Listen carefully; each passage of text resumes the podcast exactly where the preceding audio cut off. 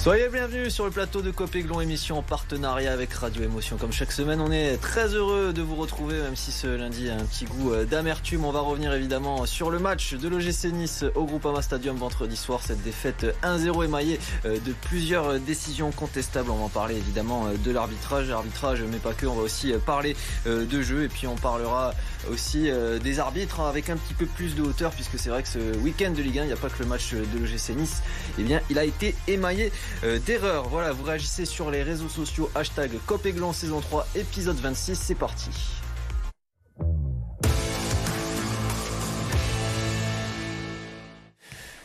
Pour m'accompagner autour de la table, Alric, titulaire indiscutable, est-ce que tu es redescendu? Parce qu'on t'a vu bien énervé ce week-end quand même. Hein Bonsoir Corentin. Petit à petit, je suis redescendu. Il en reste encore un peu. Je vais, je vais en profiter pour me défouler encore un peu ce soir. Mais voilà, je suis redescendu par rapport à, vendredi où là par contre j'ai très très très remonté. Bon, Maxime Tilliette, ça va, journaliste à RMC Sport, a pris le soleil hier à Monaco, le beau coup franc de, de Sierro, c'était sympa. Le beau placement de Philippe Kuhn. Euh, ouais, bah il y a beaucoup de frustration en ce moment en Ligue 1, que ce soit sur le niveau de jeu ou le niveau des arbitres. Euh, c'est un peu frustrant par moment. Avec nous également euh, Joss, supporter euh, fidèle de GC Nice, qui est déjà venu euh, sur ce plateau. Ça va bien? Bah ouais, ça aurait pu aller mieux si le score de vendredi soir aurait été différent, surtout la tournure du match. Mais c'est le foot, on doit avancer et aller vers de meilleurs horizons. Et puis avec nous également, Jérémy Pied, on vous remercie. On te remercie d'être là, joueur de l'OGC Nice, il fut un temps, et puis aussi de, l'Olympique lyonnais. Bah, merci de m'accueillir. Bonsoir tout le monde. Euh, on va plonger dans les images euh, du match indirectement avec euh, ce déplacement, je le disais, au Groupama Stadium, défaite 1-0 face à l'OL. Je vous mets tout de suite une décision contestable. Celle-là encore, c'est la moins contestable, cette main de Maxence Cadcré qui est, qui est déviée par Kaleta Char. Ça, c'est le but d'Aurel Mangala à la 22e minute contre le cours du jeu, alors que c'était le GC Nice qui faisait le jeu. Et puis, juste avant la mi-temps, le raffut encore de, de Char sur, Evan Guessant. Voilà, ça, c'est la deuxième action litigieuse. Et puis, en fin de match, c'est celle-là qui qui, fait le plus parler. Euh, cette faute de Tagliafico sur Jordan Lotomba, score final 1-0, je le disais. On va directement rentrer dans le vif du sujet, Maxime, avec euh, les décisions euh, de Monsieur Turpin il y avait au moins un penalty hein, sur ce qu'on vient de voir. Oui, oui. Bah, moi, pour moi, c'est sur la dernière situation, Tagliafico, Lotomba. Allez, à la limite, sur le moment, vu son placement, peut-être sur son angle, il voit pas le bras de Tagliafico, je sais pas. Mais là, la, VAR, enfin, je, je, comprends pas comment tu puisses passer à côté d'une telle décision. Le raffut, euh, le, enfin, je sais pas, les bras m'en tombent en fait, euh, contrairement à Chalet Tassar, euh, c'est usant quoi. Et puis au final, c'est une incidence quand même sur le classement.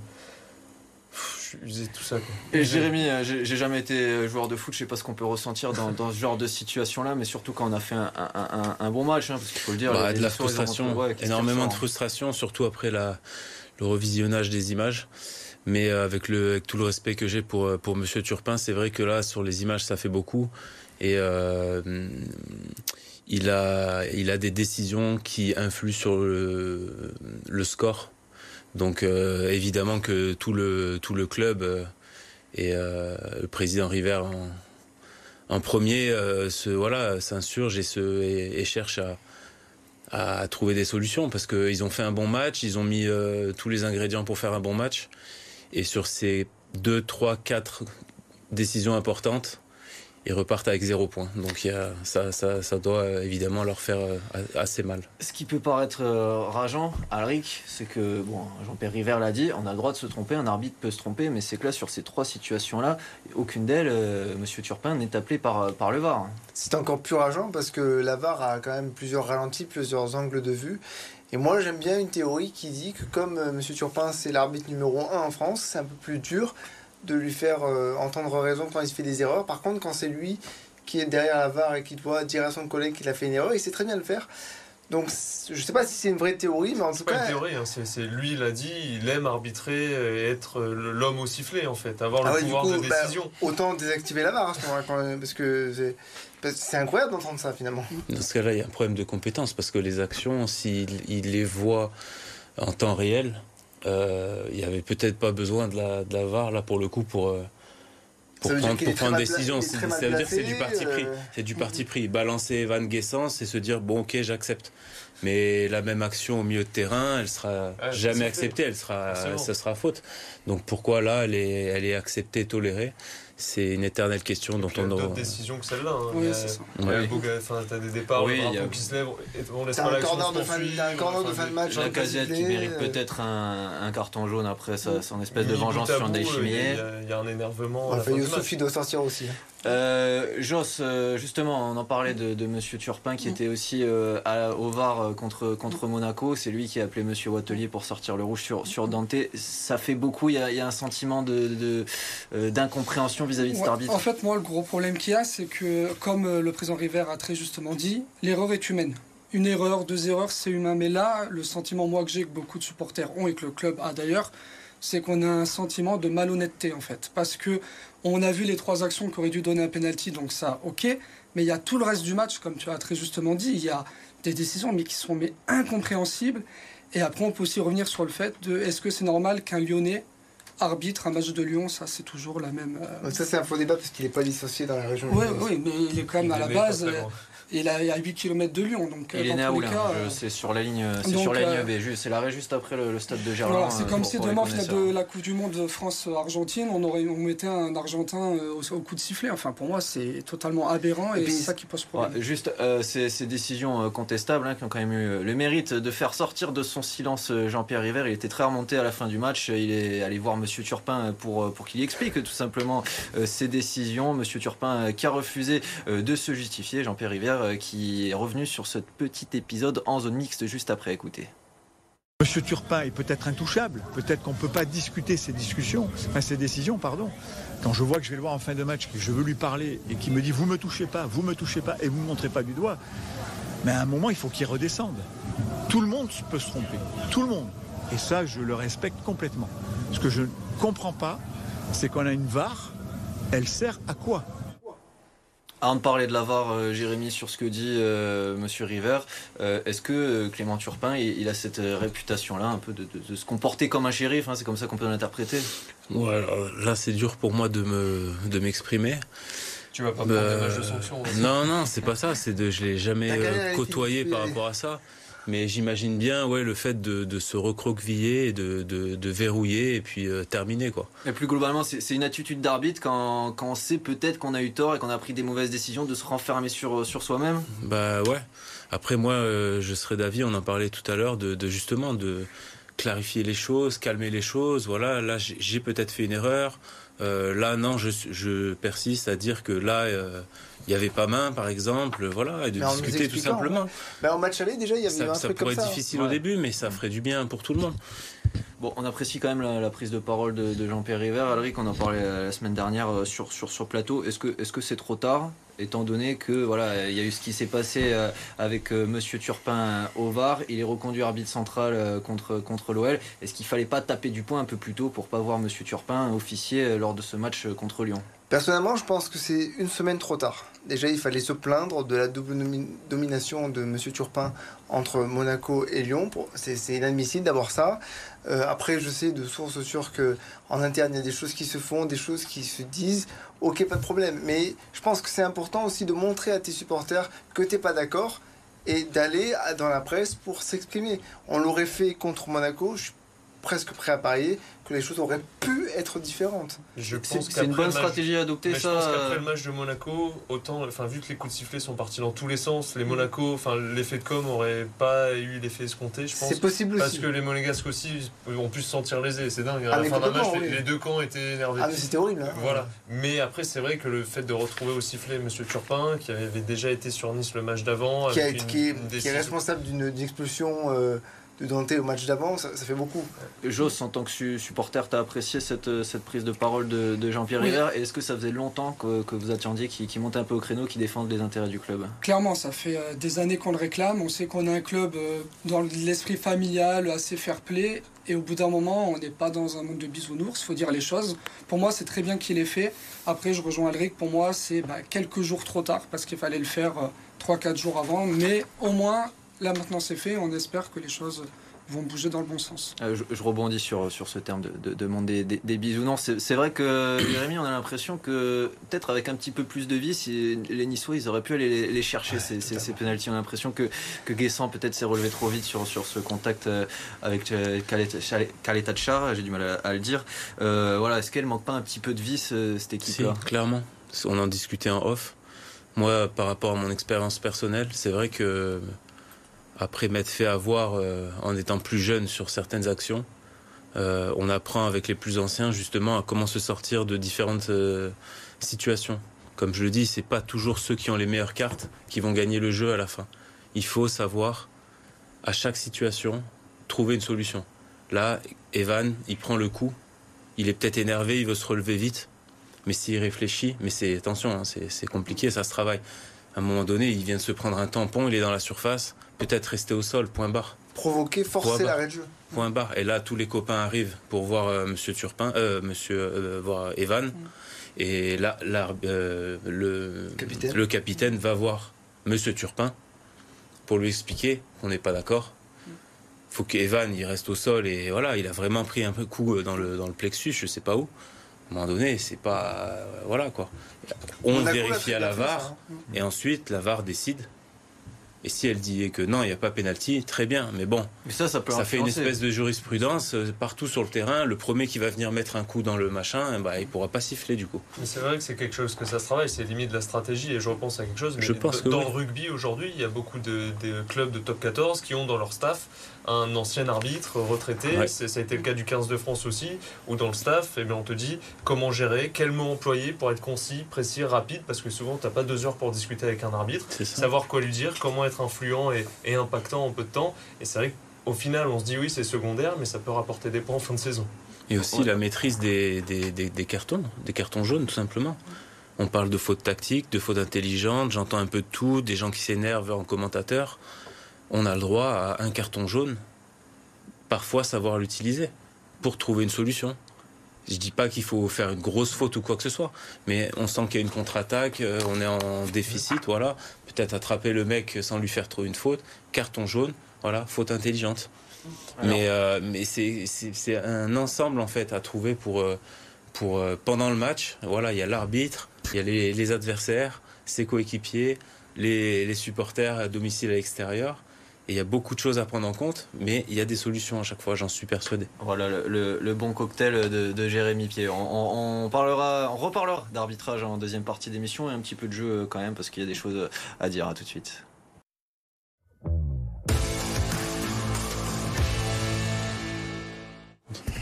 De retour sur euh, le plateau de Copéglon, émission en partenariat avec euh, Radio Émotion. On a parlé d'arbitrage en première partie, on va un peu euh, parler de jeu, puisqu'il y a des choses à dire. L'OGC Nice qui a fait un bon match à Lyon, il hein, faut le dire, comme contre Monaco la semaine avant, mais qui a encore affiché les mêmes lacunes que d'habitude. Le gym qui a encore concédé l'ouverture du score, par exemple, sans parvenir à arracher au moins un point. C'est la cinquième fois déjà que ça y arrive cette saison. Aucune équipe ne fait pire en Ligue 1. Reims, pour comparaison, a réussi à prendre un point après avoir été mené au score niveau-là. Le problème, Jérémy, il est mental ou ce sont les adversaires qui verrouillent bien une fois qu'ils ont ouvert euh, le score? Bah là, il y a un peu de tout, mais c'est sûr que bah, mentalement, avec ces, statistiques, ça les, les aide pas. Euh, nice est une équipe qui, aime bien avoir le ballon et ensuite euh, construire. Donc là, une fois qu'ils prennent le but, c'est l'inverse. L'équipe adverse recule. Donc il faut aller jouer plus haut, faire des actions placées. Et qui dit action placée, il faut amener du, surnombre dans la surface. Et là, euh, avoir de la réussite, ce qu'ils n'ont pas eu euh, sur ces matchs. Et donc, euh, bah voilà, ça réussit à, à l'adversaire et à garder le score. 32 ballons pour, pour le GC Nice dans la surface euh, lyonnaise euh, vendredi soir, c'est deux fois plus que ce qu'a touché l'OL dans la surface euh, niçoise. Euh, Alric, on aurait un peu moins parlé d'arbitrage aussi si les attaquants s'étaient montrés efficaces, hein, tout simplement. Au bout de 10 minutes, tu dois mener 2-0, le match est plié, on parle pas d'arbitrage. Et on parle pas de, du lobe de chaud, hein, parce que voilà. Oui, non, mais bah, le lobe de chaud, ça reste une action quand même. Elle peut finir au fond. Mais moi, par exemple, je pense à l'action de la board juste après, il doit casser la cage, quoi il le fait pas. Comment on explique une telle inefficacité euh, devant un C'est vrai que ça fait longtemps qu'on essaye d'expliquer depuis, le début de la saison euh, ces, problèmes d'efficacité. Comment, comment on fait? Eh ben, Parce qu'ils font beaucoup d'efforts défensifs aussi, ces attaquants, mais c'est ce qu'on dit depuis le début de la saison. Mais les occasions, tu te les crées. Il y a des moments où je pense pas que ce soit aucun souci de lucidité. face à la cage, tu as des situations. Face à Lyon, tu peux être content parce que tu t'en crées beaucoup. Ouais, mais tu as quand même la qualité, c'est ça qui est dur. Tu as, des joueurs de talent devant. Enfin, euh, ok, c'est pas Mbappé, c'est pas ainsi de suite, mais tu as quand même de la qualité. Euh, il me tarde là, face à Clermont, de voir Boga et, Chaud. alignés ensemble, démarrer et faire mal à cette défense clermontoise. Tu as Mofi qui revient de la canne, ça va faire du bien aussi tout ça. mais On a vu la différence de visage avec euh, Boga quand même. Lyon cadre un tir et marque un but et gagne le match sur ça. Donc euh, c'est exactement ce qui te manque. Euh, toi, tu as eu les opportunités, tu tires, je crois, une vingtaine de fois. Tu 4 à 6 fois. Ouais, voilà.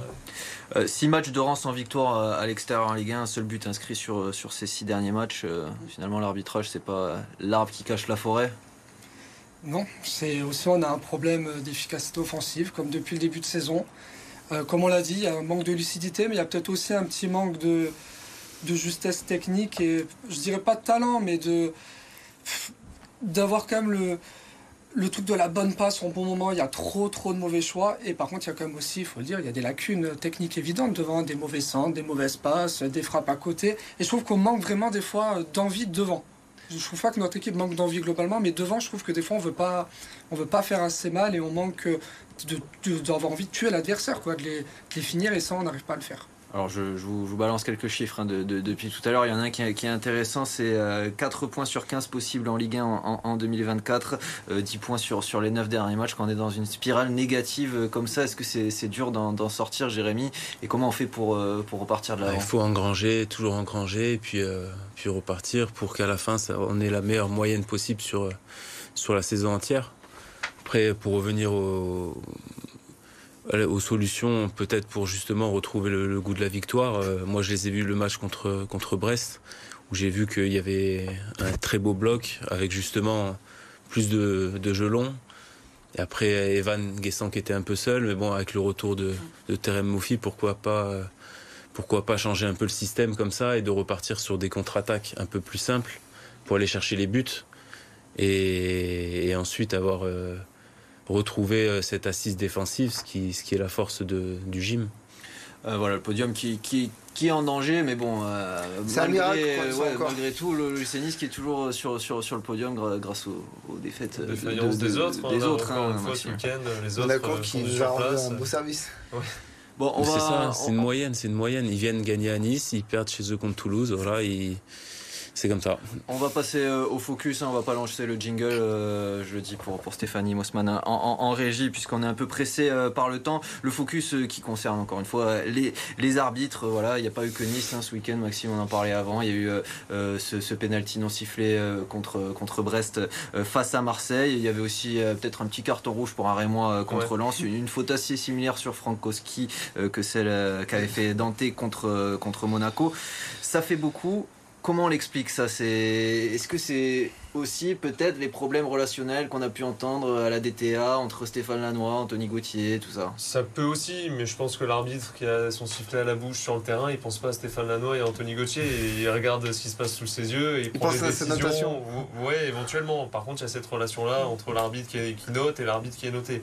Mais euh, un petit peu d'optimisme, c'est ce qu'on peut lire euh, ce soir sur le site de RMC Sport, c'est que l'IFAB réfléchirait à élargir les compétences de l'arbitre central dans l'utilisation de la VAR. C'est-à-dire que ce serait plus forcément le gars dans l'oreille de l'arbitre qui l'appellerait pour dire oui, va voir la situation, mais l'arbitre lui-même qui pourrait décider d'aller aussi vérifier ou de checker un petit point précis sur lequel il a un doute. À voir après, ça, reste la même chose. Si Clément Turpin a décidé de tout décider de lui tout seul, bon, on en restera là aussi faut aussi s'ouvrir euh, d'esprit. Jérémy, tu as connu le, foot avec et sans VAR. Finalement, on a l'impression que le, VAR, ça va pas forcément euh, supprimer euh, les injustices. Qu'est-ce qu'il faut faire alors? Le VAR, moi, ça me, ça, me, ça me plaît. Parce que vraiment, avant, quand tu avais l'injustice devant toi et que tu sais que tu ne peux rien faire, c'était horrible. Il fallait une force mentale supplémentaire pour passer par-dessus ça. Là, il y a la VAR. moi, ce que je propose, c'est vraiment qu'ils communiquent plus et qu'ils mettent des, des règles plus, simple. Voilà, de, quand on fait une chose, on, la fait, on le fait partout. Il n'y a pas de, de distinction entre voilà entre un match à 15h et à 17h et on voit la même chose et puis L'un, il n'y a pas l'appel, l'autre, il y a l'appel, là, il y a la décision, là, il n'y a pas la bonne décision. C'est ça qu'on comprend pas. Et puis ça rend le sentiment d'injustice encore plus fort. Parce qu'encore, euh, quand l'arbitre était seul à décider, on pouvait dire, bon, mais il n'a pas vu, il y avait quelqu'un. Enfin, bon. Et encore plus quand il ne peut pas. il y a quelqu'un qui a le, ralenti sur euh, trois écrans avec euh, trois images différentes et ainsi de suite. Et, malgré tout, tu dis comment il ne voit pas alors que tout le stade. Tu parlais de, rugby tout à l'heure. finalement, le rugby, hein, ça conteste jamais. Quand, quand l'arbitre dit quelque chose, voilà, c'est souvent juste justice. Hein.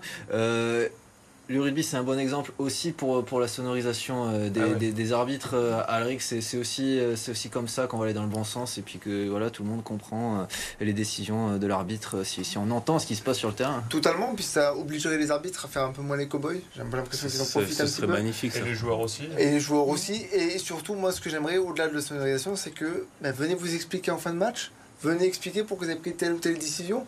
On serait d'accord, on serait pas d'accord, c'est pas, c'est pas son problème. Mais au moins, on saurait à quoi s'en tenir. Là, le fait que M. Turpin refuse de venir s'expliquer alors qu'on lui envoie l'invitation de le faire, ça renforce encore plus le sentiment d'injustice et ça met le feu euh, sur les réseaux. C'est pour ça qu'après, voilà. C'est ce qu'avait fait M. Monsieur Despéchier à l'aller contre Deschépi, ouais. Euh, de, de voilà. Blanc bonnet, bonnet blanc. Euh, on regarde le, le sujet multisport de RMC Sport et on revient en plateau. Pas de premier trophée cette saison pour la Roca Team. Pour ce week-end de Leaders Cup, l'ASM a été sorti en demi-finale par le Paris Basketball. Malgré les 17 points de Mike James et malgré une avance de 6 unités à l'entame du dernier quart-temps, Monaco a été renversé par l'équipe de la capitale. Défaite 93-98. Prochain match mercredi contre Nanterre en Betclic Elite. Oriane Berton, championne de France d'escalade, la niçoise tenante du titre, a conservé sa couronne en bloc devant Zélia Avezou. Déjà qualifiée pour les Jeux de Paris, la grimpeuse lance parfaitement son année 2024 et vise une médaille olympique cet été. Benoît Cosnefroy triomphe sur le Tour des Alpes-Maritimes. Si la première étape a été remportée samedi par le Britannique Ethan Vernon, le coureur français s'est imposé ce dimanche au terme des 131 km entre Villefranche-sur-Mer et Vence. Une victoire au sprint qui lui permet aussi de remporter le classement général et de succéder à un autre Français, Kevin Vauquelin. Le niçois Lenny Martinez, vainqueur de la première édition de la Classique VAR. Entre Saint-Raphaël et le Montfaron près de Toulon, le coureur de la FDJ s'est imposé au terme d'un final rocambolesque. Dans les derniers mètres, la victoire semblait promise à Tobias Johannessen, mais le Norvégien a coupé son effort trop tôt. Lenny Martinez en a profité pour le devancer sur la ligne. Le Français Romain Bardet complète le podium de la course. Bon, il n'y a pas que les Niçois hein, qui sont amers euh, ce, week-end. Hein, ce cycliste, il doit l'avoir un petit peu en travers de la gorge. Le prochain match à domicile, c'est contre, c'est contre Clermont. Il y a une euh, mobilisation, une union sacrée qui a été lancée sur les réseaux sociaux. Ouais, initiative supporter pour que tout le monde vienne au stade, pour qu'on remplisse. Il reste 7 matchs en championnat à domicile. Il y a des bonnes choses à aller chercher en championnat. Donc on remplisse le stade pour que notre équipe soit bien soutenue. Voilà, une initiative qui fait un petit peu écho à, celle, à la campagne euh, du club par rapport à l'Europe. Oui. Voilà, par rapport à l'Europe, on, voit les, images. Euh, voilà, à la conquête euh, de l'Europe. On a une pensée en cette fin d'émission pour pour les supporters qui étaient à l'intérieur du bus qui a été caillassé. Ces membres du CDS, on leur adresse toutes nos amitiés, toutes nos pensées. Et puis en attendant, on se retrouve la semaine prochaine, même heure, même endroit, en espérant débriefer une victoire cette fois-ci. Allez, bonne semaine.